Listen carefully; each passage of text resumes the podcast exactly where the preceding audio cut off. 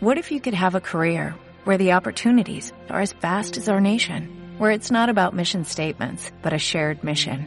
At U.S. Customs and Border Protection, we go beyond to protect more than borders, from ship to shore, air to ground, cities to local communities. CBP agents and officers are keeping people safe. Join U.S. Customs and Border Protection and go beyond for something far greater than yourself. Learn more at cbp.gov/careers. En la actualidad necesitamos respuestas claras y concretas para enfrentar a la sociedad en la que nos toca vivir. Fe y actualidad. Respuestas bíblicas a los dilemas de hoy. Bienvenidos. Buenas tardes, querida audiencia. Es un placer para mí estar aquí nuevamente conversando con ustedes. Hoy tenemos de esos temazos, temazos eh, soy Nelson Morales. Gonzalo está descansando después de un viaje que hizo a Chile por la operación que tuvo su papá. Eh, gracias al Señor, el papá está en proceso de recuperación, salió de la operación y, ahora pues seguimos en oración por su restauración física plena.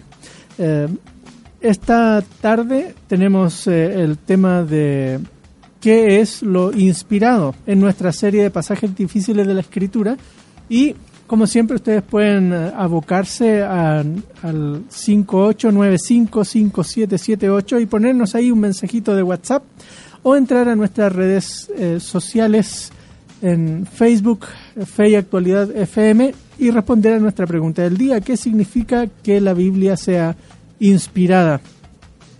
Pues eh, tenemos un un tema tremendo y esta tarde me acompañan eh, el profesor Josué Estrada. Josué.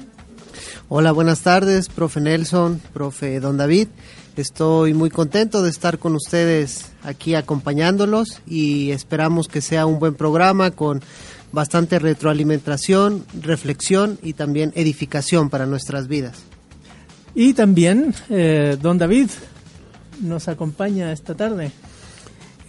Qué raro me siento, eh, nos han cambiado el escenario y ahora estamos así como en un, ahora sí un panel parece, ¿no? Sí. Saludos, querida audiencia, estamos ya aquí y hay trabajo de remodelación y cosas aquí en el estudio, se ve que hay movimiento. Además, nosotros vamos a estar en movimiento con un tema que nos va, nos va a poner alegres aquí. Sí, sin duda.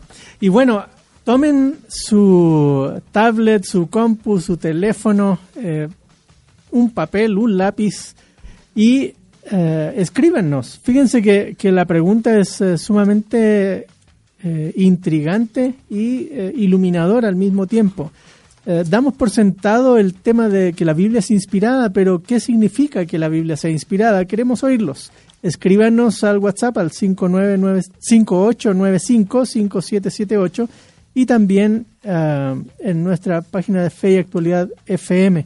Y miren, antes de irnos a la primera canción, déjenme decirles que el sábado próximo hay un evento muy bueno que vamos a estar dándole más detalles eh, en un rato más eh, con el con eh, César Vidal. César Vidal de Con mis hijos no te metas.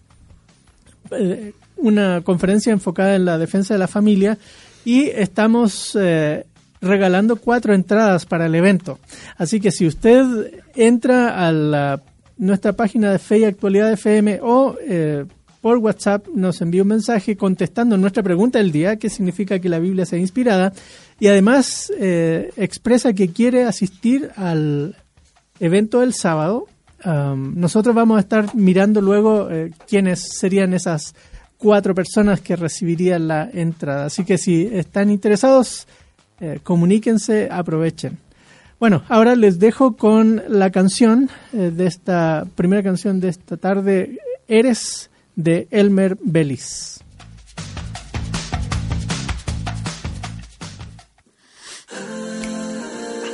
Todo ha cambiado. Ahora que estoy junto a ti convencido que solo tú me haces feliz.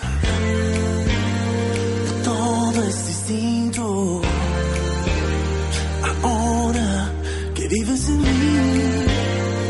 Solo contigo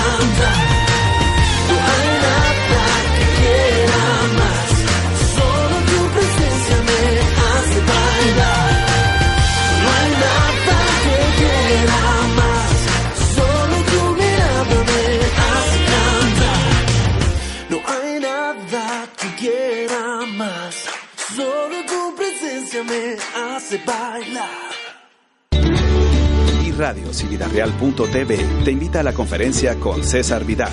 Con mis hijos no te metas, para que adquieras argumentos inteligentes y puedas defender a tus hijos de imposiciones sobre ideología de género.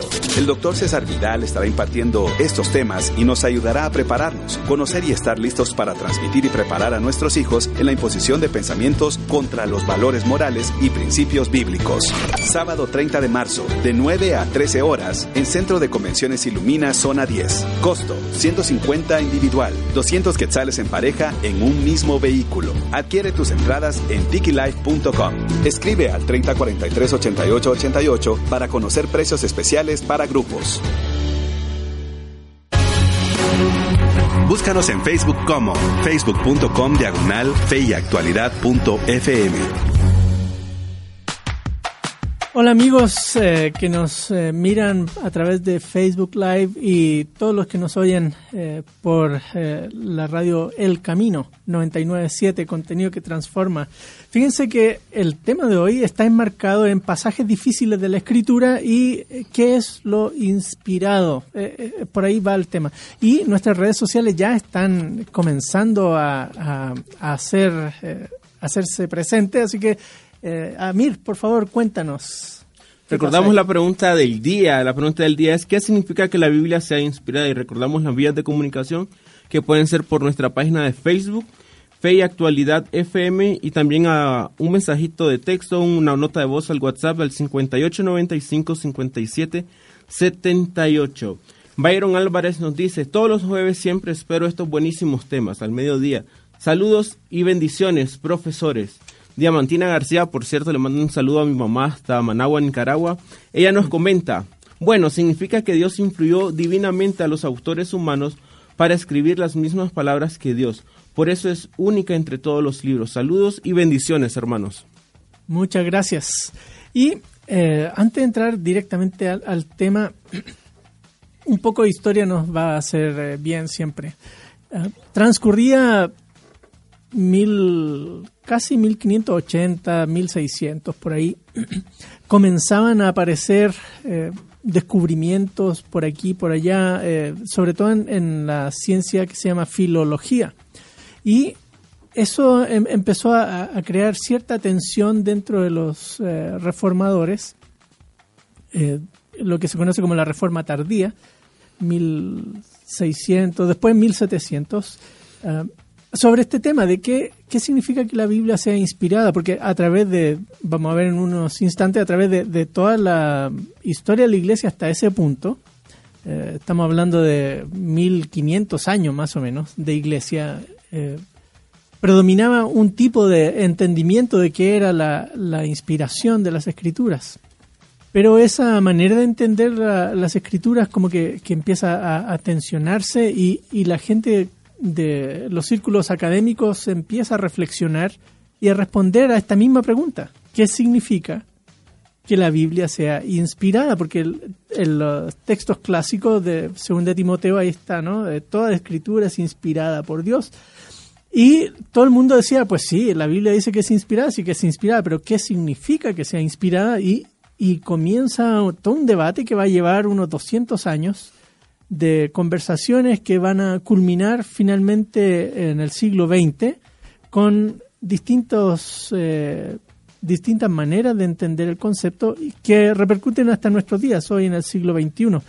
Pero antes de ir ahí, eh, me gustaría que hablásemos un poquito y eh, Josué, quizás nos puedes ayudar un poco con cómo se mira los profetas, por ejemplo, en el Antiguo Testamento eh, y respecto a, la palabra de Dios. Bueno, eh, en el antiguo podemos ver, yo creo que de una manera un poco clara, que los profetas no hablan por su propia cuenta, sino que son dirigidos o eh, son impulsados por la palabra de Dios. En este caso podemos tener varias, este, como varias afirmaciones que dicen, palabra de Yahvé vino a mí y ellos la dicen. Incluso hay pasajes donde a veces el profeta se siente tan impulsado a decir esas palabras, aunque él no quiera decir esas palabras. Eso es curioso porque es a una como una fuerza, la fuerza de Dios que lo está impulsando a decir algo, aunque él no esté seguro de decirlo, pero hay profetas que dicen que como que lo carcomía algo por dentro y que tenía que decir. Incluso también podemos ver la acción de Dios en que a veces ese mensaje no es favorable ni a reyes ni al pueblo. Entonces, pero el hecho de que ellos están seguros de que es una palabra de Dios que vino a ellos y la tienen que decir, ese impulso los hace decir las cosas aún en contra de lo que esperaban los reyes o el mismo pueblo. Entonces, podemos ver que sí es una dirección de Dios, aunque los profetas no no recalcan o no nos explican todo porque dicen palabra de Dios vino a mí, pero no nos dicen a veces de qué forma, sino solamente nos dicen que es Dios que está hablando a través de ellos. Y eso lo podemos ver también, por ejemplo, en el pasaje de Deuteronomios, donde dice, yo hablaré a través de un profeta o del profeta al estilo Moisés. Claro. O sea, Dios habla a través de los hombres también. Sí, ya como mencionaste eso, me, me hiciste acordar un pasaje también ahí en el Pentateuco que, que dice que si alguien viene diciendo, eh, Dios dijo, si no se cumple lo que el profeta anuncia, eh, no vino de parte de Dios, así que hay que eliminarlo. Eh, eh, el, el, el asunto era serio, entonces el profeta no podía él eh, así nomás, sin esperar ninguna eh, implicación fuerte, decir eh, Dios dijo.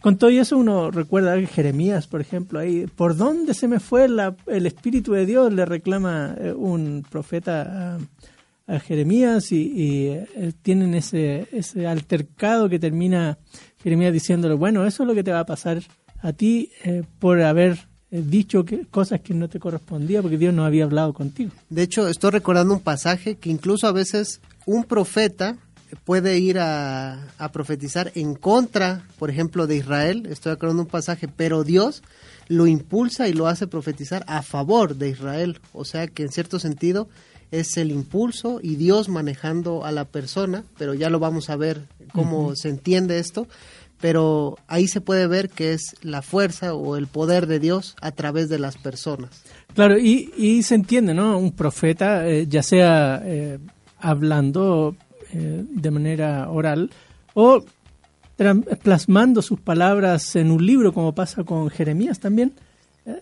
reflejan la voluntad de Dios escrita. En, en este caso, los profetas escritores son posteriores, los profetas primeros como Elías, Eliseo, eh, este Natán, son profetas que Samuel hablan, mismo. Samuel mismo, ¿cierto? Que hablan pero no escriben.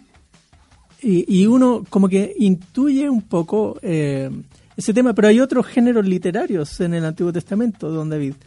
Um, ¿qué Bueno, estoy, estoy pensando en un caso extraño, un caso raro que se estudia. De hecho, viene un, un- un dicho que se le aplica a Saúl, el rey, el primer rey.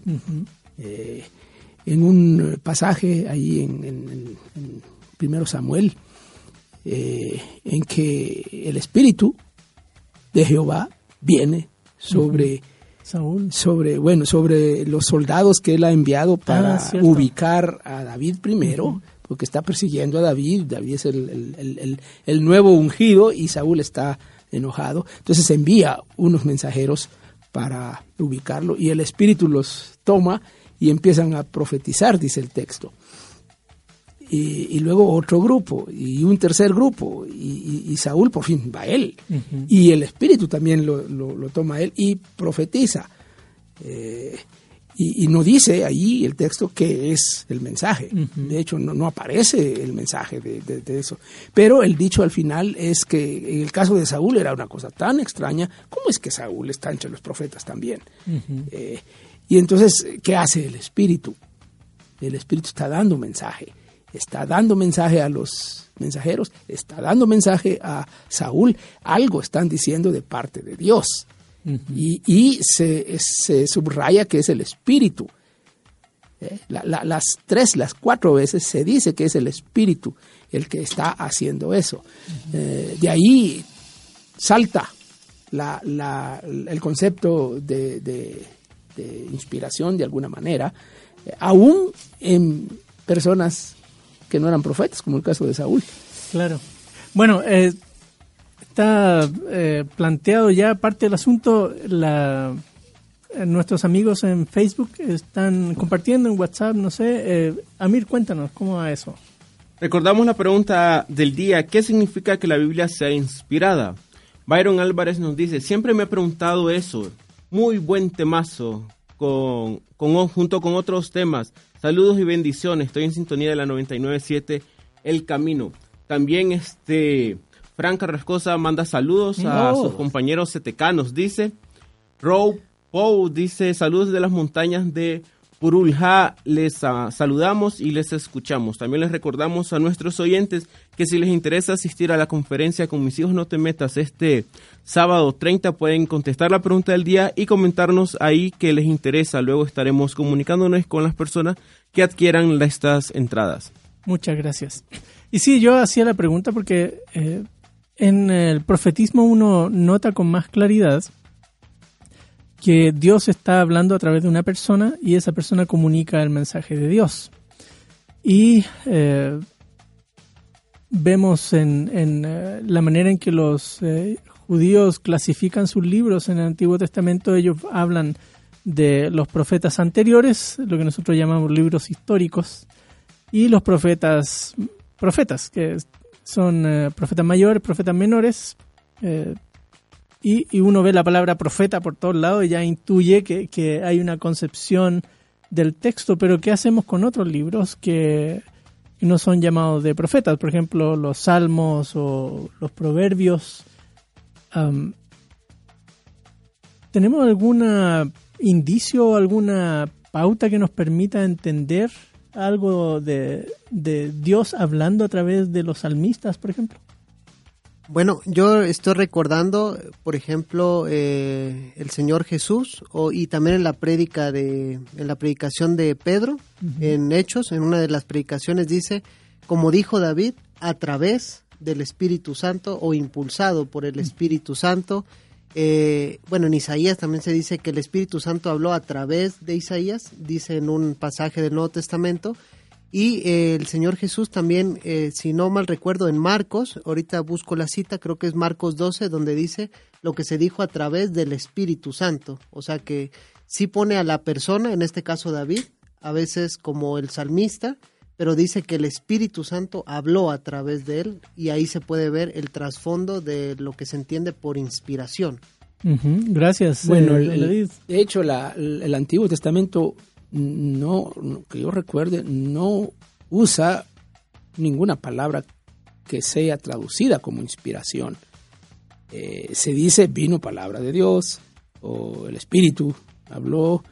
eh, y en el caso de la ley, con Moisés, eh, se dice que la ley fue dada directamente por Dios, hasta como, como escrita por Dios y entregada directamente a Moisés. Y luego Moisés quebró esa primera, la primera versión, ¿no? la original, y, y él tuvo que, tuvo que, este, como hacer de nuevo. Eh, pero está claro en ese relato que es, es que es del Pentateuco, ¿no? En Éxodo, está claro que, que Dios está en control del, del, del proceso de hacer llegar la ley. Eh, y esa forma del Éxodo, de hecho, ha servido para sacar de ahí la idea de que inspiración es como dictar, como que Dios dictó y que los profetas son secretarios, ¿no? Que copiaron lo que Dios les dictó. Eh, claro, la ley así se presenta, pero la ley no, no, no se habla en las mismas, eh, en, la misma, en, en las mismas palabras de otras partes de, de la Biblia. Así que tenemos en el Pentateuco la Torah, eh, que es, viene, viene de Dios directamente. En donde no encontramos tanto, excepto lo que ya mencioné hace un rato, es en los libros históricos, Eh, excepto el caso que mencioné de, de- de Saúl, donde específicamente se menciona el espíritu. Pero en, en, eh, en, eh, el resto no, no, no parece que se diga directamente eso. Pero el pueblo lo entendió siempre como palabra de Dios y lo recibió como palabra de Dios y, y lo, y se, se ajustaba, digamos, a eso que estaba ahí. Claro. Bueno, va a ser mucho más claro el, el cómo perciben esos textos, como dice Josué en, en el, en el Nuevo Testamento. Sí. En, el, en el periodo del Segundo Templo, si bien eh, se- sobre todo la, la Torá eh, es palabra de Dios, es a ojos cerrados, en, en muchos de los escritos del Segundo Templo hay un- una búsqueda, incluso en, en los libros eh, como el, que ya he mencionado un montón de veces de, Primer Enoch, eh, es un recontar la historia de los primeros 10 capítulos de Génesis eh, a través de un supuesto eh, ida al pasado donde está Enoch hablando. Pero, quieras o no, eh, es un reconocimiento de que eh, las palabras de Dios están ahí y eh, tienen un mensaje para nosotros hoy. Lo mismo pasa con los testamentos de los doce patriarcas. Cada patriarca escribe un testamento y cada uno de ellos apela a la Torah de una u otra manera como lo autoritativo, lo, lo que nos debe guiar hacia el futuro. Porque había en, en el periodo del Segundo Templo un fuerte énfasis de volver a pegarse a la tradición de las escrituras, incluso los fariseos y eh, saduceos recuerdan, bueno, más los fariseos que saduceos van desarrollando toda una especie de, de, eh, ¿cómo se llama eso? Alambrado, este cerco alrededor del, del texto bíblico y nos, eh, nos plantea el que hay un interés muy profundo de respetar la autoridad de las escrituras, así que ellos entendían que Dios habla a través de las escrituras y por eso había que obedecerlas. Pero aparentemente eh, los libros mismos o los autores mismos no reclamaban para sí mismos ese mismo, eh, esa misma inspiración, digamos. Claro, el- el- la categoría sí. Pero en el Nuevo Testamento entonces eh, sí vemos que los autores, como mencionábamos hace un rato, eh, a veces dicen, eh, como dijo el profeta tal, otras veces dicen como eh, dijo Dios. O en algunos casos hasta se personifica la escritura y se dice, y la escritura dice, como que ella es una mujer que está hablando y contándonos algo.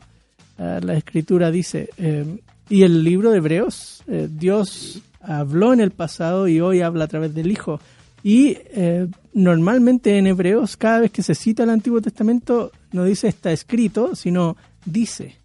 Es como un diálogo, un hablar. Y ese dice normalmente es el Padre o el Espíritu quien habla eh, en el texto del Antiguo Testamento. Sí. Pero bueno, el tiempo va avanzando y eh, creo que ya estamos en, en buen tiempo para oír las noticias positivas. ¿O todavía no? Vamos a, a recordar este la pregunta del día. La Ah, pregunta del sí. día dice lo siguiente: ¿Qué significa que la Biblia sea inspirada? Le recordamos a nuestra audiencia que pueden escribirnos al WhatsApp 5859-5778 mandándonos una nota de voz, un mensajito de texto o bien por nuestra página de Facebook Fe y Actualidad FM. Lidia de Corrado nos dice que la Biblia sea inspirada significa que con su contenido no es de inspiración propia de los redactores que conocemos como autores de cada libro. Su contenido salió del mismo corazón de Dios quien usó instrumentos para entregar a la humanidad el manual más rico y completo para la vida. También nos recuerda que ella está interesada en la conferencia con mis hijos, no te metas. Marvin Ordóñez dice, significa que Dios usó a los autores para transmitir su mensaje a través de su palabra. Y también Marvin está interesado en la conferencia con mis hijos, no te metas.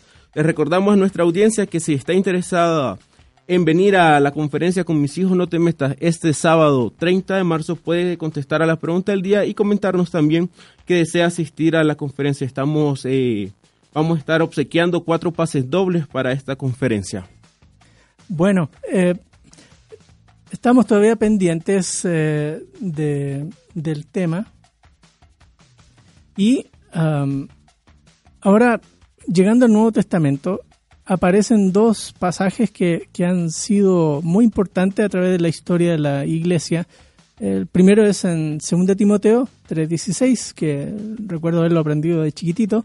¿sí? Eh, toda la escritura es inspirada por Dios y útil para, y ahí va la lista, ¿no? Pero eh, toda la escritura o cada escritura es inspirada por Dios o que eh, inspirada por Dios es útil. Eh, hay varias formas de entretenerse con la traducción de ese texto, pero lo que queda claro es que las escrituras tienen una característica. Eh, probablemente ahí las escrituras representan en primera instancia el Antiguo Testamento, pero uno observa en el Nuevo Testamento ya algunos indicios, eh, incluso en, en Pablo mismo ahí en Timoteo, él va a hablar de, dice, como dice la escritura, no pondrás bozal al buey que trilla y el obrero digno es su salario. Es un pasaje muy interesante ese porque el, el primer texto viene de Deuteronomio, pero el segundo son palabras de Jesús, que Lucas las, eh, las trabaja en, en Lucas 10. Eh, así que para Pablo, Jesús es palabra de Dios también.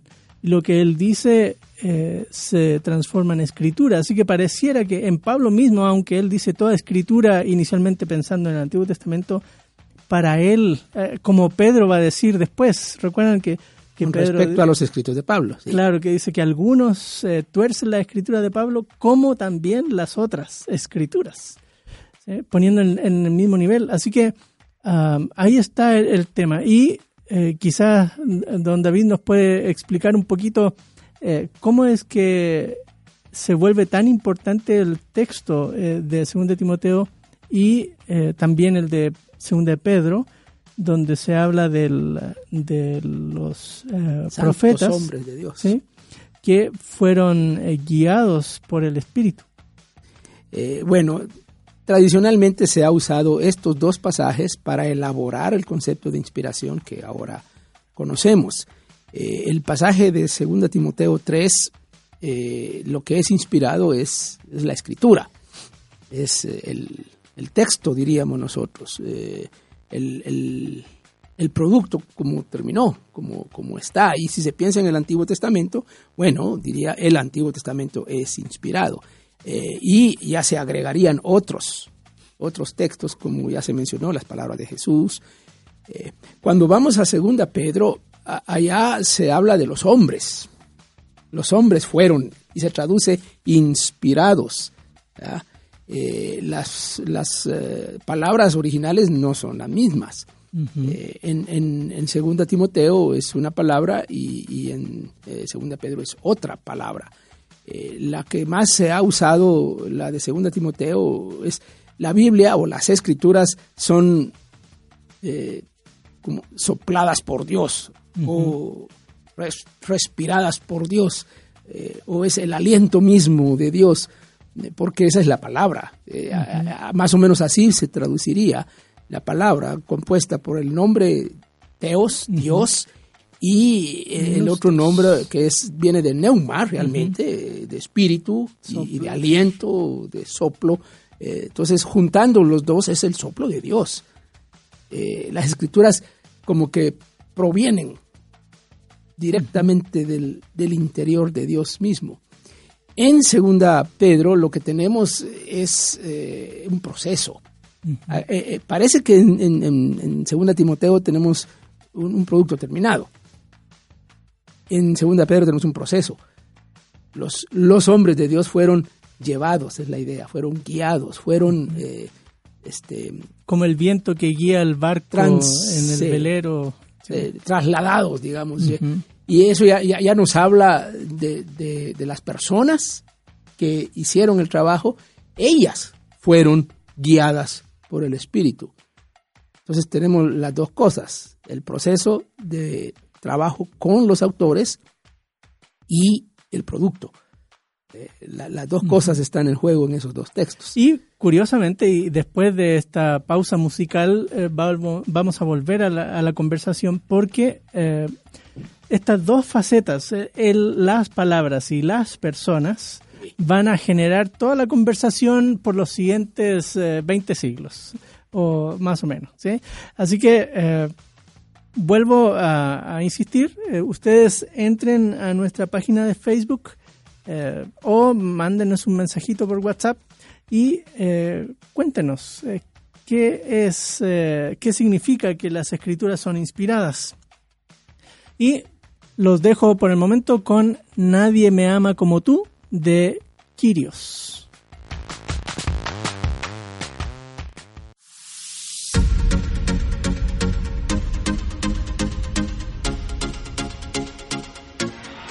Encontré un amor asombroso, me llenó, es real, me cambió, ahora veo que es mejor. Nunca imaginé que pudiera existir un inmenso amor así, no lo puedo describir, ahora vivo para ti, eres todo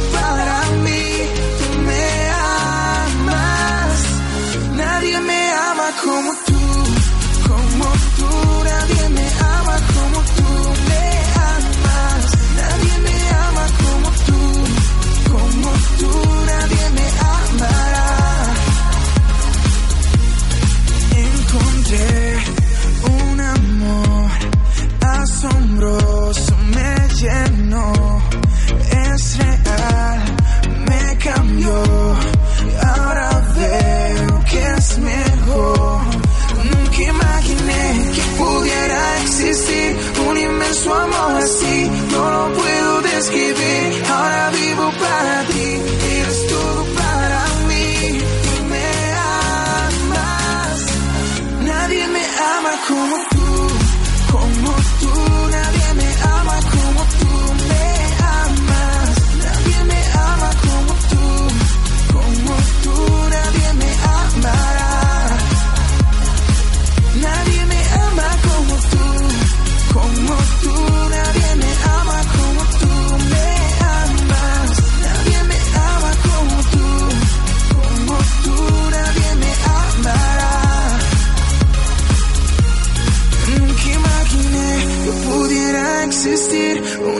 su amor así, no lo puedo describir. Ahora vivo para ti, eres todo para mí. Tú me amas. Nunca imaginé que pudiera existir un inmenso amor así, no lo puedo describir.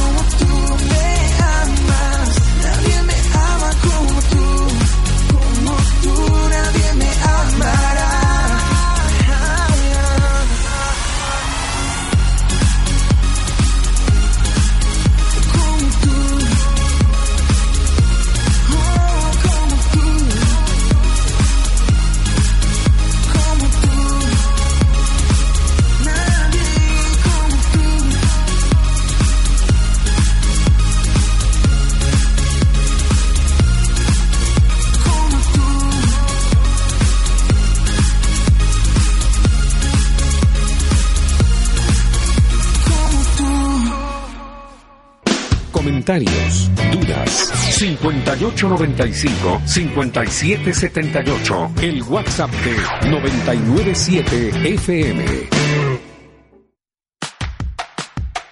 Seguimos aquí, amigos y amigas que nos miran a través de Facebook, Facebook Live y, y también eh, nos están oyendo eh, a través del Internet o en la radio, eh, en el camino contenido que transforma 997. Am, el tema de hoy eh, es un tema que nos interesa mucho porque eh, afirmamos todos los creyentes, eh, por lo menos en este lado del, del mundo, afirmamos que la- las escrituras son inspiradas por Dios, como dice el, el apóstol Pablo, inspiradas, pero ¿qué significa que sean inspiradas? Y, ahí está la conversación. Oigamos lo que más amigos nos siguen diciendo por Facebook. Silas Zacarías nos comenta, el Ruah, el espíritu del Espíritu de Dios, fue el único que guió para escribir la Biblia. Sin embargo, siempre he pensado con respecto al libro de Esther, donde no se menciona a Dios. Gracias. Asimismo, quiero participar eh, en el seminario de el doctor Vidal. Romina Aquín dice, saludos profesores desde Texas. Saludos, Romina. Saludos, Romina. También Lesbia Rodríguez dice, para que la palabra fuera dada a los hombres de Dios fue necesaria la fe. Le creyeron a Dios y actuaron por medio de la fe y así fueron inspirados divinamente. Y también Lesbia Rodríguez nos comenta que quiere participar en el evento de este sábado. Y Sonia Rodas dice, saludos mis hermanos. Muchas gracias y eh, saluda a John de una vez, eh, Romina, y, un abrazo a tus niños que ya deben estar enormes. Am, estábamos conversando de- del trasfondo. eh, Antiguo Testamento no- nos da algunas luces de, de cómo Dios actúa a través de los profetas, ¿cierto? Luego vimos también en el Nuevo Testamento cómo eh, los autores del Nuevo Testamento miran el Antiguo Testamento y eh, a veces dicen el autor humano dice tal cosa y en otras ocasiones dicen eh, Dios Padre o, el Espíritu dicen tal cosa. Y eso nos hace pensar que tenemos dos participantes en- en esta conversación del texto. Por un lado, eh, Dios, eh, Padre, Hijo, Espíritu, y por otro lado, tenemos a los autores humanos que están escribiendo y, en tercer lugar, además tenemos el texto que ha llegado hasta nosotros. Ah, y, y entonces quisiéramos en esta parte del programa eh, entrarnos a, a la cuestión histórica. ¿Cómo es que eh, los creyentes de las primeras épocas del cristianismo entienden eh, el, tema y de ahí vamos a ir avanzando a, tratar de llegar a nuestros días? Cuéntanos, Josué. Sí, algo bien interesante que es a partir de donde podemos eh, empezar es que los textos, segunda de Timoteo, segunda de Pedro, hablan sobre la inspiración en, en segunda de Timoteo, en segunda de Pedro habla sobre que hombres fueron llevados por el Espíritu, sin embargo, en estos pasajes no recae en cómo o de qué manera. Por ejemplo, en segunda de Timoteo se habla de que la escritura es inspirada, pero el énfasis recae en la utilidad de la escritura inspirada, pero no está siendo como una doctrina de qué es la inspiración. Eso ha desatado debates a lo largo de toda la historia. De hecho, desde el siglo I tenemos un contemporáneo de Jesús, Filón, este, que él trata de entender qué es la profecía en este sentido de que es este, llevada por el Espíritu. Él dice que puede haber tres opciones. Una es de que es el profeta interpretando las palabras de Dios. Otra es de que es un diálogo, este, preguntas-respuestas entre el profeta. Y la tercera que él dice que es la profecía por excelencia es que el profeta solamente es un mero órgano fonador. O sea que es Dios, pero solamente ocupa al hombre como un micrófono, vamos a ponerle así, pero no actúa. Él dice que esa es como la verdadera profecía. O como un parlante, más bien. O como un, como Claro, un sí. altavoz o como Ajá. un parlante. Eh, claro, la doctrina que o los textos a que se refiere segunda de Timoteo es esencialmente al Antiguo Testamento. Después esa doctrina se va a aplicar al Nuevo Testamento. De hecho es hasta con Tertuliano que él habla ya de un de un corpus del Nuevo Testamento inspirado por Dios, pero ya estamos hablando más o menos del 200, ma- más o menos. Antes incluso de que ya se hubiera formado el canon en su forma final, ya vemos a un tertuliano viendo que los escritos que nosotros tenemos como Nuevo Testamento son también inspirados y los pone a la misma par que los del Antiguo. Otro ejemplo es Justino Mártir, que él relatando cómo se hace o qué hacen en el culto, él dice que se leen porciones de los profetas y también de las memorias de los apóstoles. Eso, claro, lo podemos interpretar como que en la iglesia del segundo siglo leía los profetas, pero lo que nosotros tenemos como evangelios, que Justino llama las memorias de los apóstoles, a la misma par, porque están como seguros de que fueron inspirados o llevados por Dios. Entonces tenemos toda esta discusión de cómo va a ser el proceso de inspiración a lo largo de la historia, pero desde el principio ya se ve que los autores empiezan a discutir todo este proceso. Claro. Y recuerdo en esa misma línea eh, que eh, Orígenes creo que es, que, que habla casi como que es eh, Dios dictando y el profeta tomando nota. Y no me acuerdo ya cuál de los eh, padres de la iglesia, más o menos en esa época del siglo IV, siglo V, eh, usa la metáfora de la flauta. Y dice que el- la flauta es el escritor y el, el espíritu es el flautista y- y Dios entonces sopla y hace sonar la flauta, ¿no? Eh, así que el, el- el texto bíblico termina siendo como eh, ese sonido musical que sale del, del instrumento, pero el ser humano termina siendo solo el portador, nada más. Un instrumento pasivo. Claro. Y eh, parece sorprendente, pero como que la gente estaba tranquila con esa manera de entender la inspiración. No hay mayor conversación en torno al tema a lo largo de los siguientes siglos, pero es eh, luego de, que se produjeron todos estos asuntos de la reforma que en los círculos reformadores y también en círculos jesuitas eh, en el mundo católico como que comienza a haber un, un- una comezón de- de volver a reflexionar sobre el tema porque hay nuevos desafíos. Están apareciendo eh, descubrimientos, eh, como os decía al principio del programa, cuestiones sobre el estudio de las palabras, eh, ha- hay descubrimientos de manuscritos de distintas épocas y empieza a surgir algo que se conoce como la crítica textual y todo eso les hace pensar y se generan distintas visiones de qué significa interpretación. Así que, don David, cuéntenos qué variedad ahí hay en, torno a, qué significa inspiración. A estas alturas de la historia podemos, eh, digamos, clasificar diferentes posturas o diferentes eh, opiniones con respecto a la inspiración.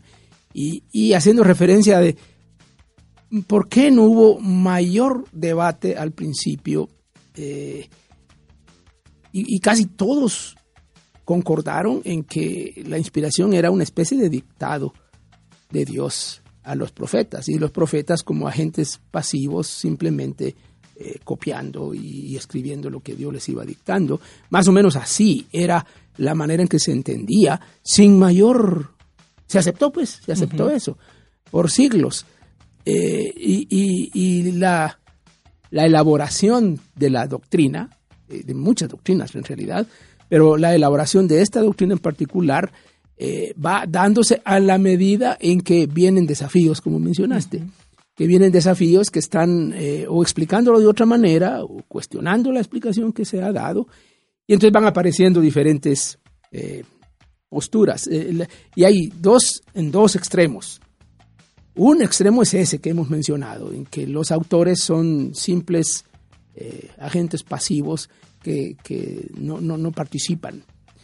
Y el otro extremo que surge en esos siglos después de la Reforma, especialmente siglo XVIII y siglo XIX, en que la inspiración se hace tan relativa que se equivale casi a cualquier inspiración humana sobre cualquier gran obra, como un artista se inspira para hacer su obra de arte, como un músico se inspira para hacer su, su- su obra musical, como un literato se, inscribe para, se inspira para escribir un, un- un libro, una novela, esa, ese, ese tipo de inspiración, e- e- ese es el que estaba en la Biblia. Entonces, esta es la teología que llamamos teología liberal del siglo XVIII, especialmente del siglo XIX.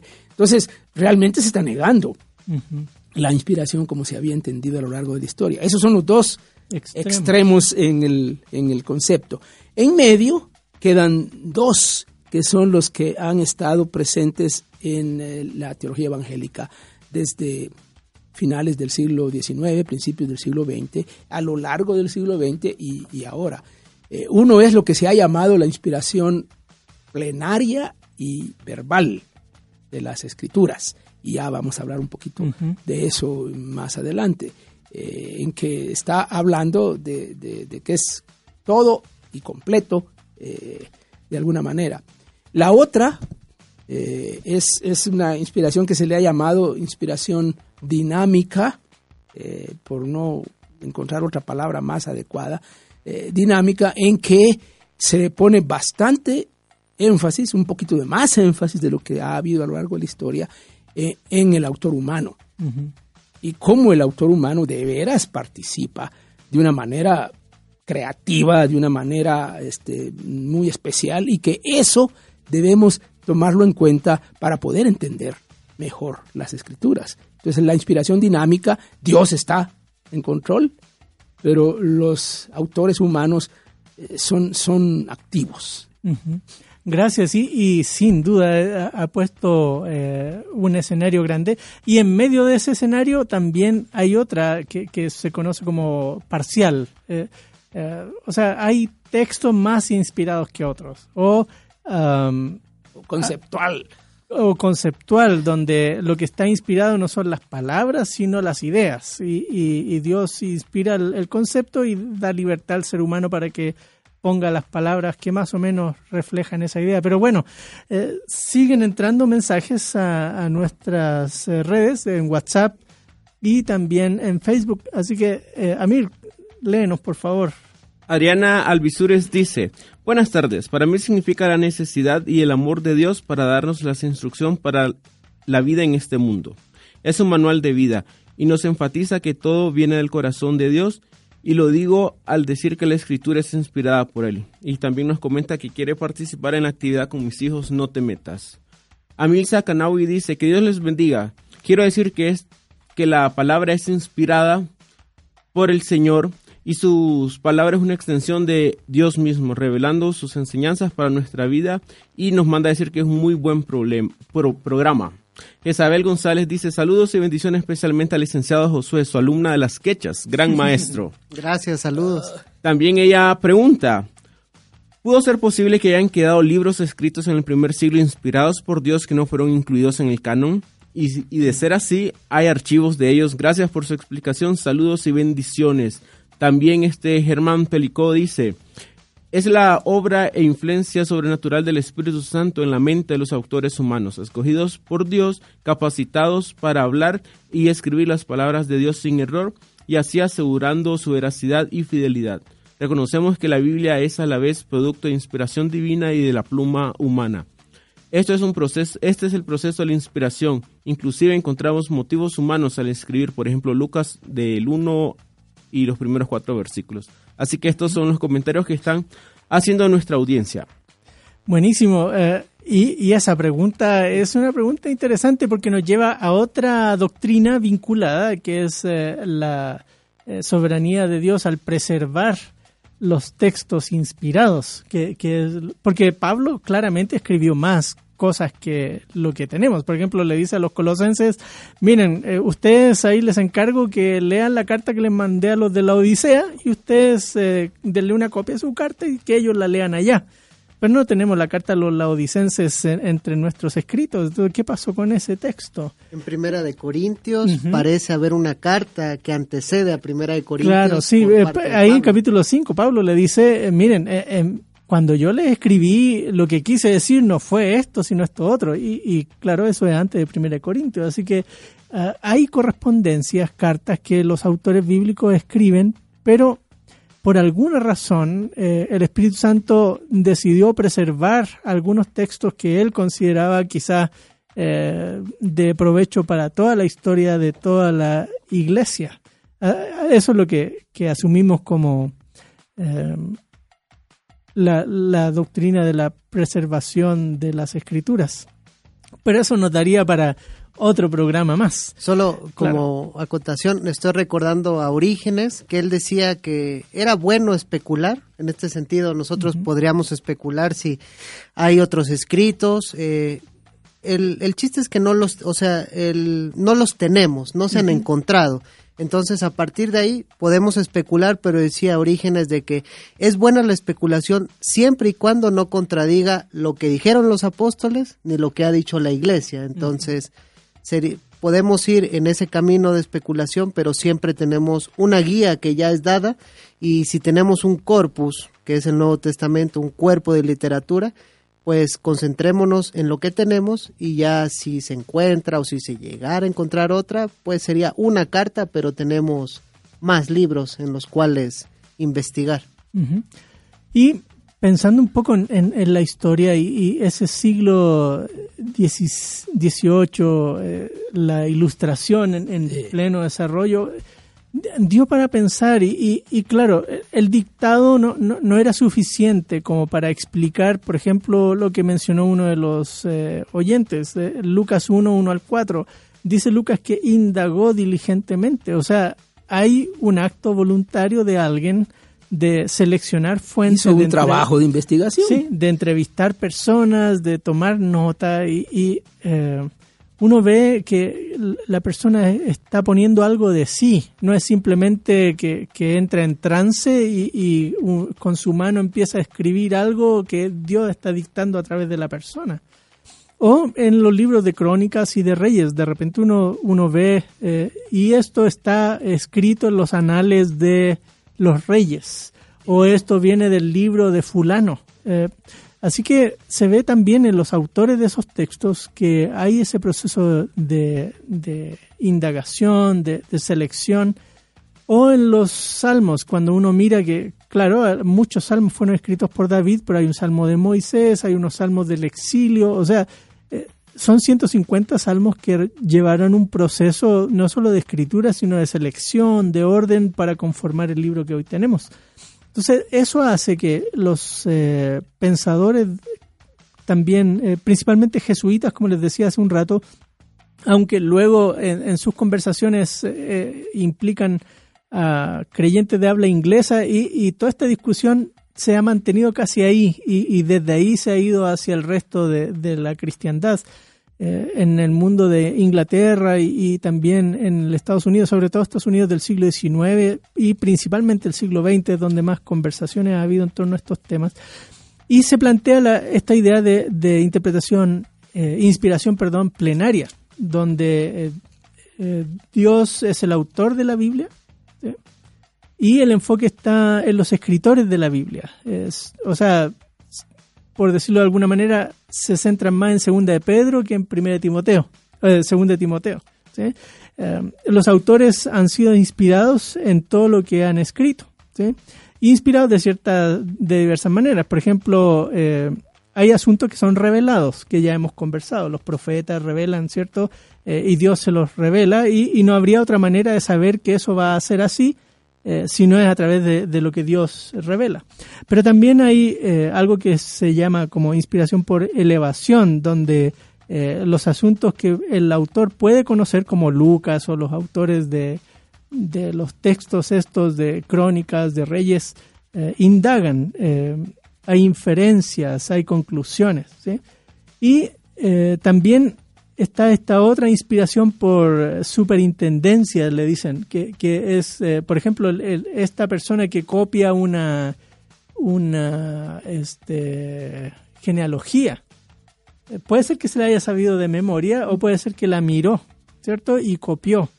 Eh, de algún documento, ahí están los anales de los reyes tales y, y- y él mira el documento y copia. Y, y el Espíritu Santo, entonces, en este entendimiento de inspiración plenaria, guía para que ese proceso sea eh, adecuado y, y prolijo, por ejemplo. ¿sí?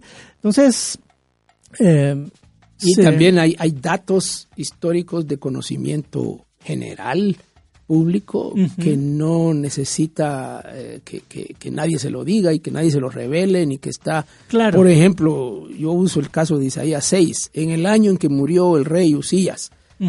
Eso no se lo reveló. Todo el mundo sabía eso. claro. Ajá. Todo el mundo sabía, y, pero ahora es palabra de Dios lo que está.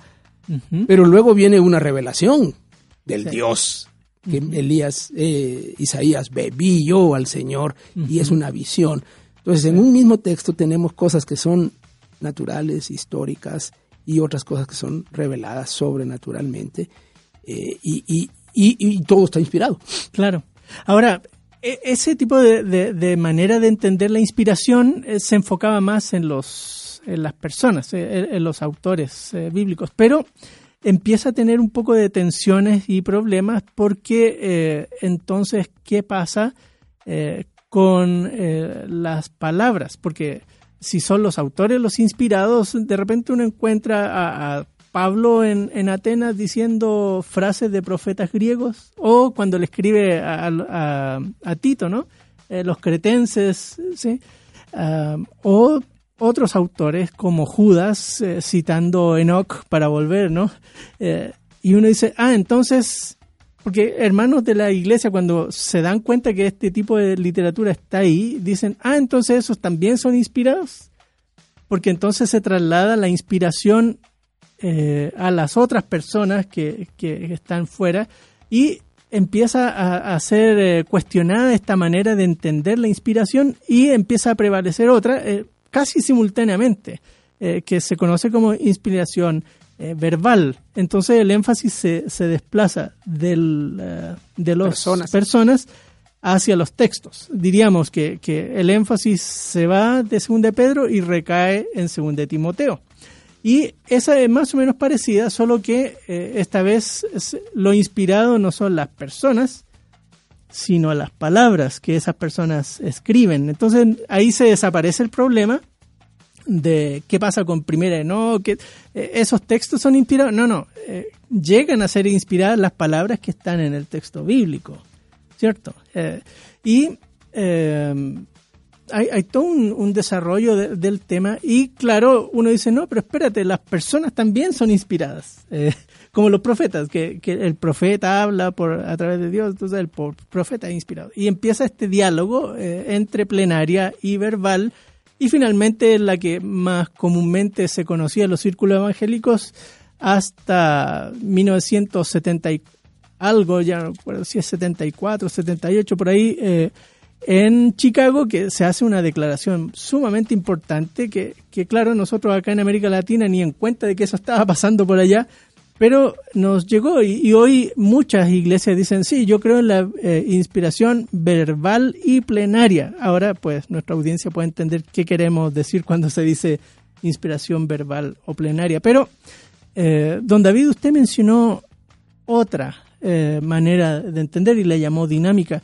Eh, ¿De qué manera esa viene como a refinar o ampliar o, o- o profundizar esta conversación? Eh, claro, pero bueno, tal vez tenemos ahora el tiempo para las noticias positivas, ¿no? Creo que sí, eh, nos, Sí. nos toca ahorita. Ok, y regresamos a la, al diálogo. Bueno, entonces eh, guarde ahí su respuesta, don David, y eh, oigamos las noticias positivas. Noticias positivas.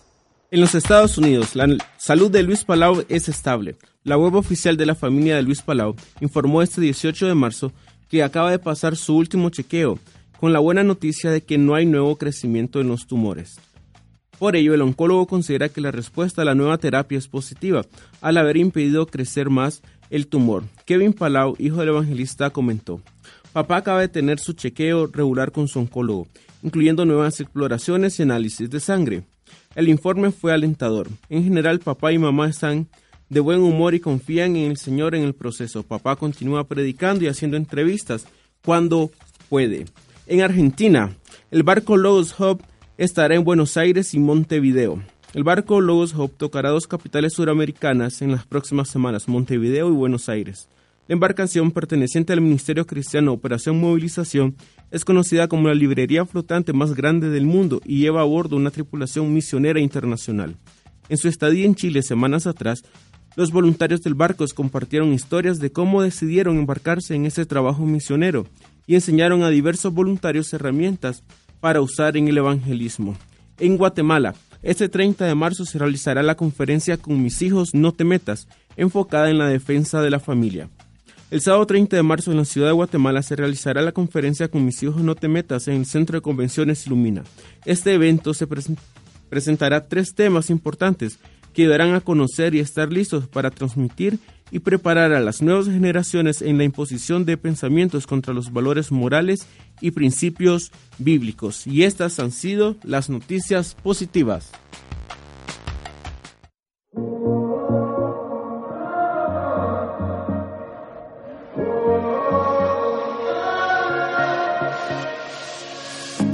Cuando oscurece y el miedo crece, escucharé tu voz.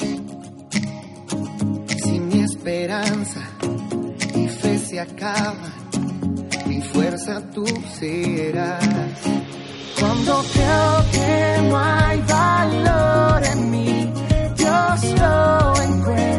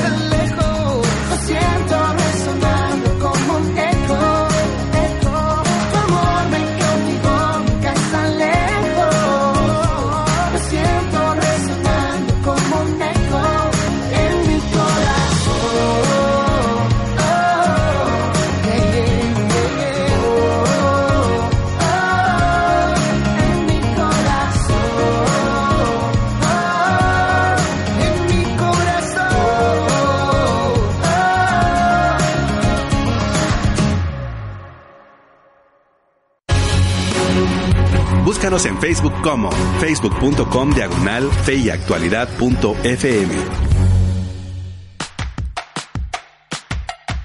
Hola, queridos amigos eh, y amigas de, que nos miran a través de Facebook Live y también eh, nos siguen en eh, la radio El Camino. Comentarios siguen entrando, así que por favor, Amir, cuéntanos qué está pasando ahí en las redes. Un amigo por WhatsApp nos dice, buenas tardes, mi respuesta a la pregunta de hoy es, significa que Dios dirigió a los hombres que le escribieron usando sus personalidades y contexto. Eso explica la inerrancia. Quiero participar en, el evento también del doctor Vidal. También una amiga por WhatsApp, Ana Luisa, nos comenta, la Biblia fue inspirada por Dios porque eligió a los hombres que, guiados a través del Espíritu Santo, les dictó para que rele- ellos rele- se revelara su palabra. También nos comenta que quiere asistir a la conferencia de este sábado dice también que se aprende mucho en el programa Fe y Actualidad. Jocelyn Bustamantes Rodríguez dice, estamos atentos a este programa y manda saludos desde Costa Rica. Y saludo a Minor también, Jocelyn. También Jenny Reyes dice, buen día, hermanos, deseo participar en la conferencia del doctor Vidal y respondiendo al tema dice que la Biblia es inspirada ya que fue escrita a través del Espíritu Santo. Paudo nos comenta, significa que nació en el corazón de Dios. Me interesa también participar en la conferencia con mis hijos, no te metas. Ton- Tonito Balcá dice, ¿qué argumentos eh, hay en el... ti- Perdón, vamos a leer bien este, esta secuencia de, de comentarios de Tonito Balca. Primero dice, ¿por qué hay libros en el Antiguo Testamento y el Nuevo Testamento que están fuera de la Biblia? Y también con relación a esta pregunta dice, ¿por qué el título de no inspirados por Dios? ¿Cuáles son los argumentos para estos libros? Ah, eh, bueno, hay libros que se mencionan, por ejemplo, los anales de, de algún rey. Eh, los reyes llevaban un recuento de sus eh, victorias, de, de sus proezas, y era típico eso que, que hubiese escribas que se dedicaban a llevar el recuento de los reyes. Eh, de ese tipo de libros se mencionan como tres o cuatro en, en los reyes y en las crónicas. Esos libros son archivos eh, probablemente en tablas de arcilla o cosas así, Oficiales. oficiales, documentos que los autores recurren, van al templo usualmente o en, en alguna zona del palacio donde están estas, estos archivos.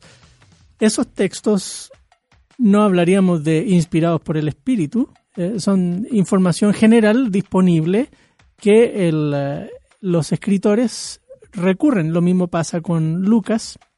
Lucas va y entrevista a personas, eh, mira textos que ya circulaban de manera escrita y, él los, utiliza para elaborar su escrito. Así que, eh, claro, hay, textos que están ahí que son fuente de información. Lo mismo pasa con eh, el libro de Enoch, por ejemplo, eh, resulta como una fuente de información que eh, que Judas usa para hablar de, la de la fortaleza y sabiduría de, de Enoch.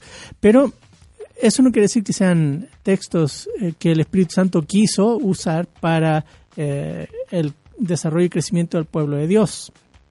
Lo mismo va a pasar con eh, los poetas griegos que son citados por Pablo en distintas secciones de sus cartas, um, porque eh, es, como decíamos, información general que los autores eh, acceden cuando están pensando en, en sus, en sus trabajos.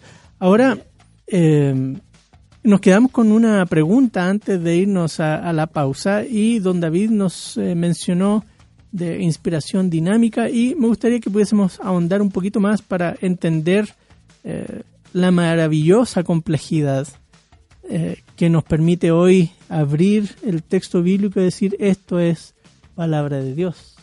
Sí, lo que acabas de mencionar, esos ejemplos, eh, en parte son eh, un argumento que se usa precisamente para eh, formular esta teoría de inspiración dinámica, porque has hecho referencia a el trabajo que los escritores hacen para buscar información, ubicar información, buscar información, investigar como quien va a una biblioteca a buscar archivos, a buscar este, cosas que existen.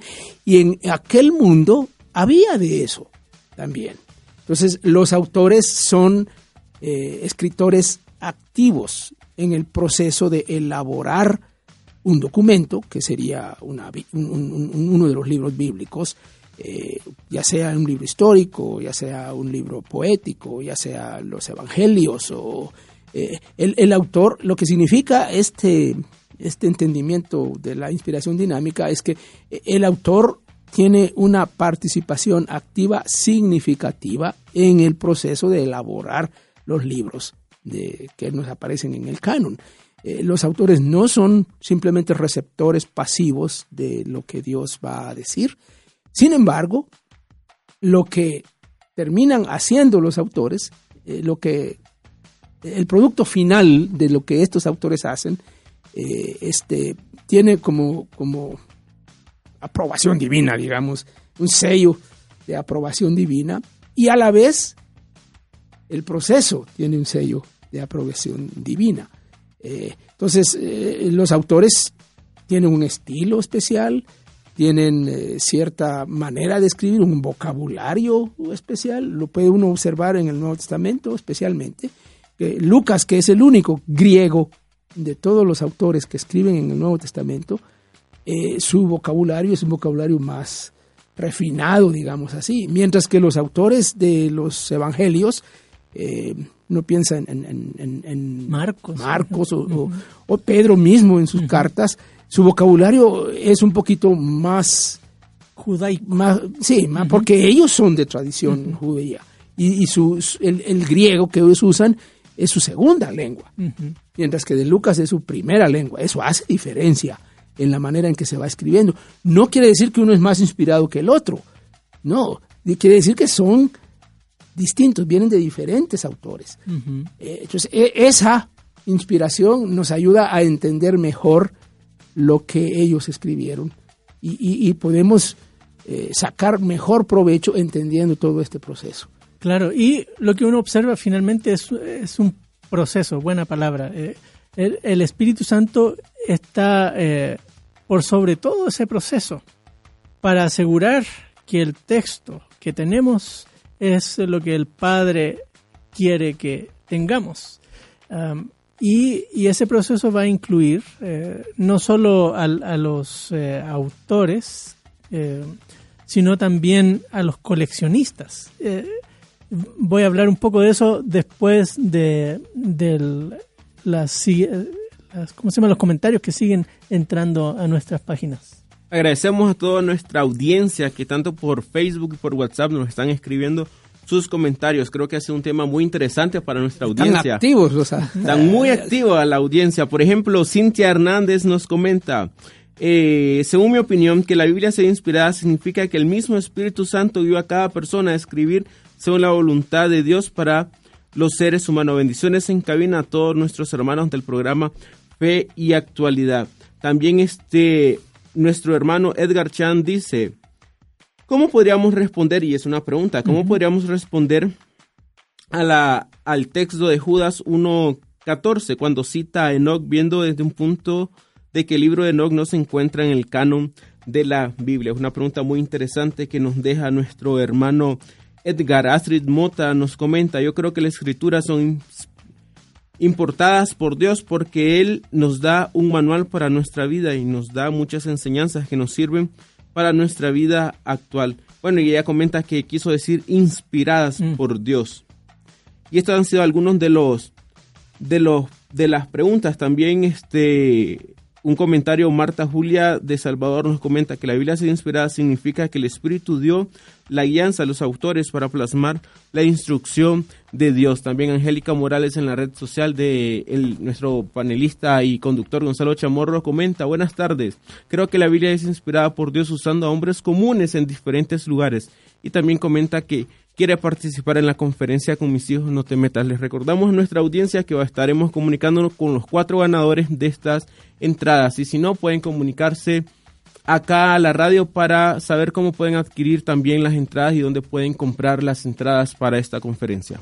Muchas gracias. Sí, el tiempo es el peor enemigo de cualquier programa en vivo. Este, el tiempo va avanzando y ha- hay mucho que decir, mucho que hablar y eh, vamos a entrar en esta ronda de reflexiones finales, pero quisiera eh, mostrarles esa complejidad, digo, una complejidad hermosa, eh, que uno puede ver eh, la soberanía de Dios eh, supervisando todo esto y, no nos queda otra cosa que decir gloria a Dios por todo el proceso. Imagínense ahí un salmista, los hijos de Coré o, cualquiera de, los que compone un salmo. Está en una tarde de primavera debajo de, de un olivo escribiendo y, de repente viene a su mente a- algún tipo de, de melodía y, y- lo traduce en, en- un canto apropiado para celebrar eh, una fiesta.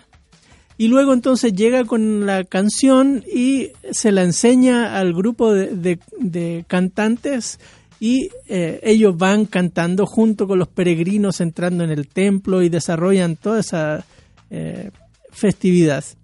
Y les gusta tanto que, que luego van cantándola al año siguiente cuando vuelve la fiesta. Ah, sí, el año pasado eh, eh, José escribió eso y, y ahí está. Y 15, 20 años después viene un, un, eh, de estos levitas y dice, oh, sí, este ha sido emblemático, tenemos que usarlo.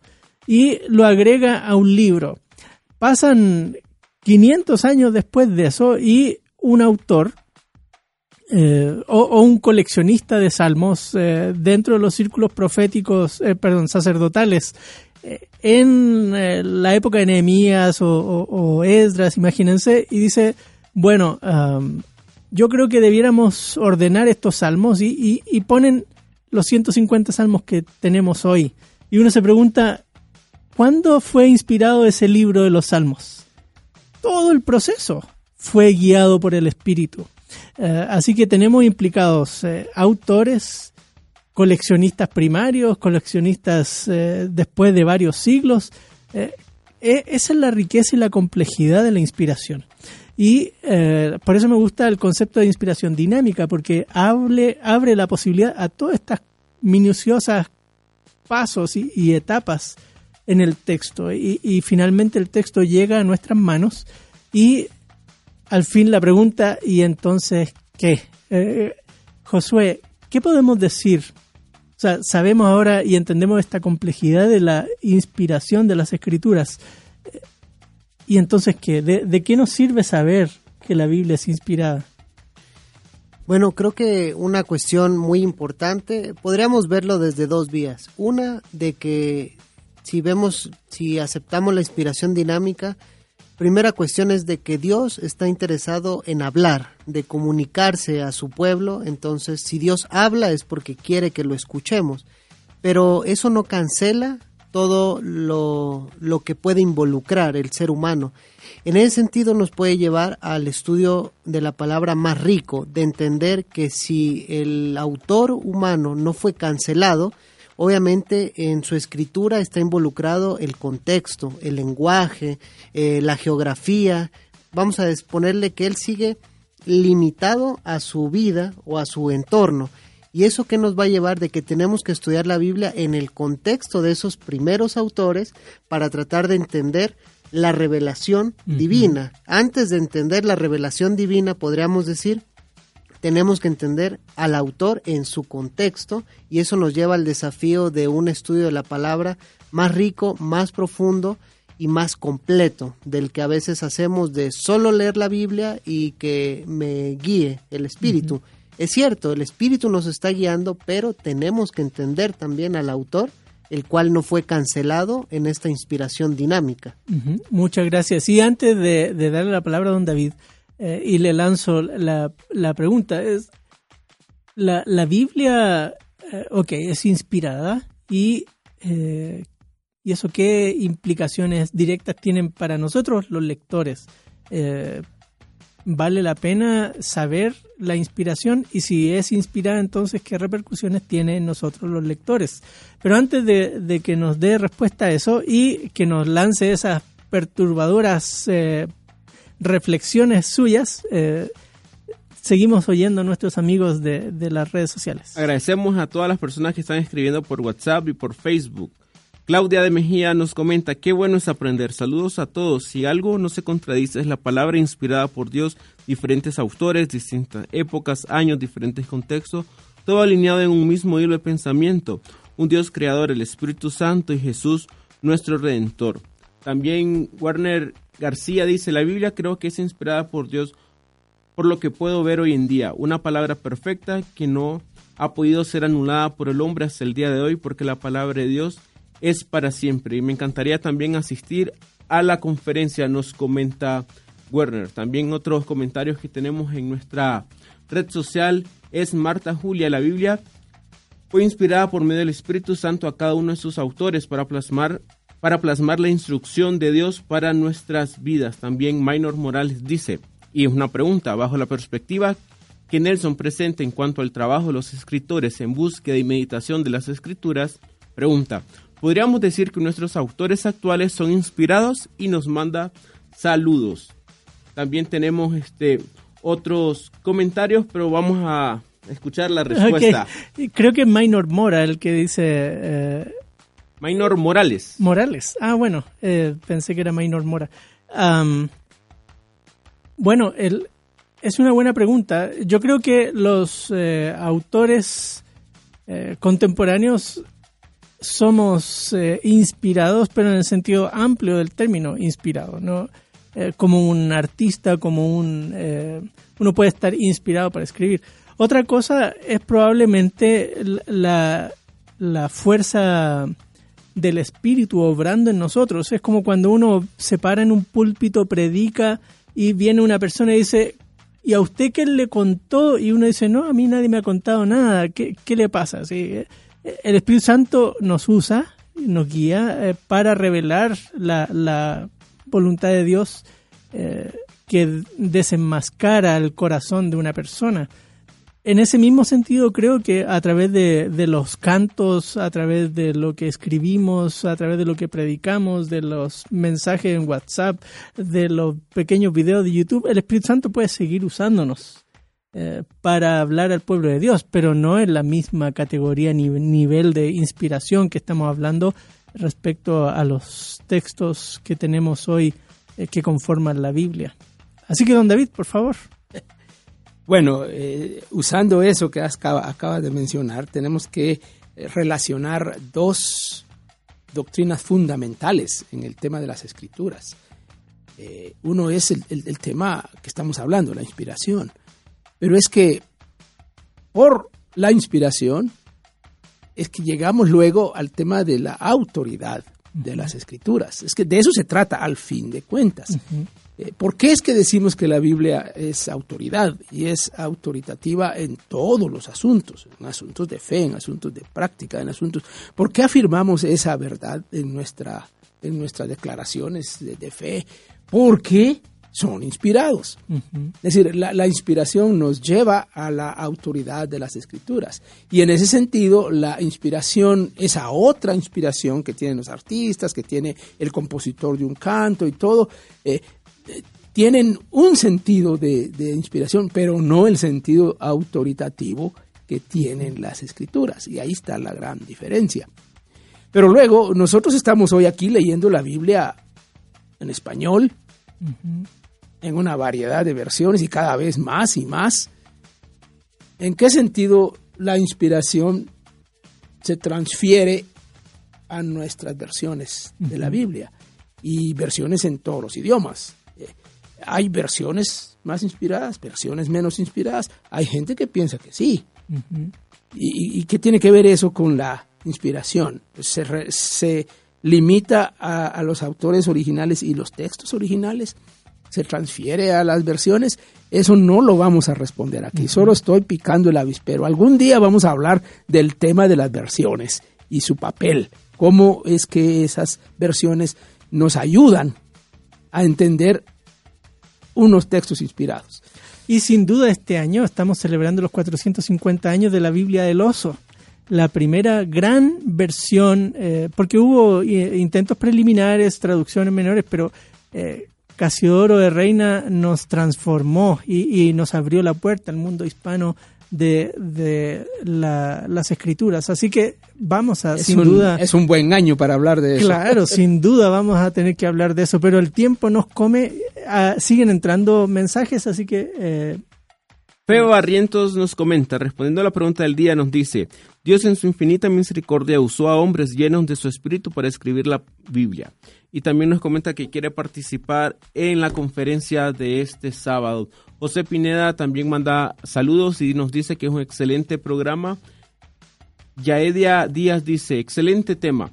Creo que cuando la Biblia dice que es palabra, eh, que la palabra fue inspirada, es que Dios usó y puso en el deseo de su corazón y su voluntad en los hombres que Dios usó para que ellos escribieran desde su condición humana, para que estuvieran eh, accesibles a todos los mortales. Deseo participar también en la conferencia, nos comenta, y también Gaby Mi dice, para que Dios, para mí, que Dios les dio, les dijo a través del Espíritu Santo qué poner. Significa que ellos sí tenían una buena comunicación. Y también nos comenta que le interesa participar en la conferencia. En la tarde de hoy estaremos eh, publicando los nombres de las cuatro personas que van a eh, ser afortunadas en estas cuatro entradas dobles para la conferencia. Así que estés en pendiente de nuestra red social Fe y Actualidad FM.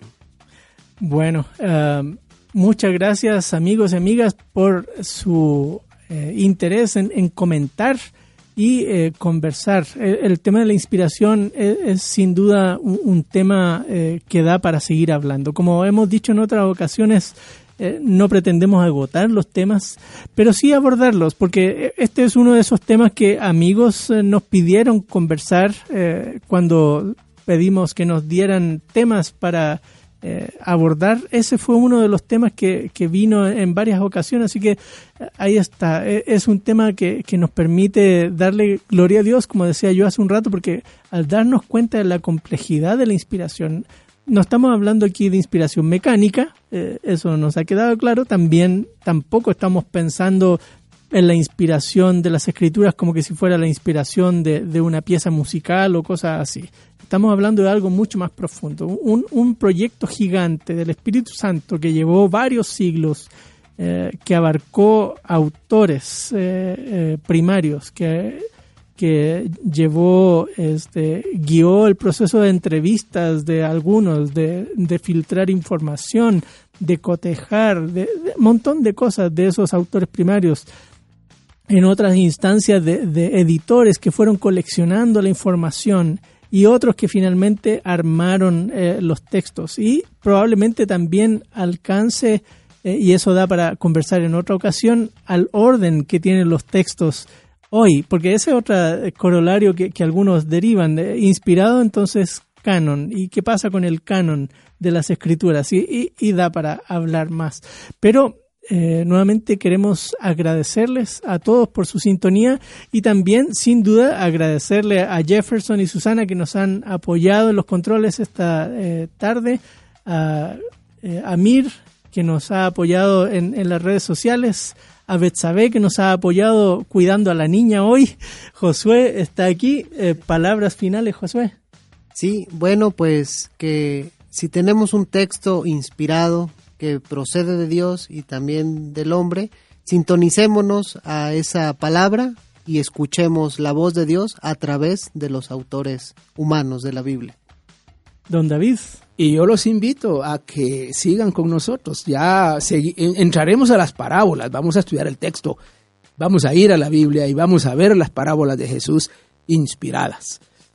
Así es, y un saludo para eh, los papás de Gonzalo en Chile que también nos están oyendo. Los amamos mucho y seguimos orando por ustedes. Gracias amigos por acompañarnos eh, una vez más en eh, nuestro programa. Que el Señor les bendiga. En la actualidad necesitamos respuestas claras y concretas para enfrentar a la sociedad en la que nos toca vivir. Fe y actualidad. Respuestas bíblicas a los dilemas de hoy. Hasta la próxima emisión. Esta es una producción de iRadios Guatemala Centroamérica. Temple University is ranked among the top 50 public universities in the U.S. Through hands-on learning opportunities and world-class faculty, Temple students are prepared to soar in their careers. Schedule a campus tour today at admissions.temple.edu/visit.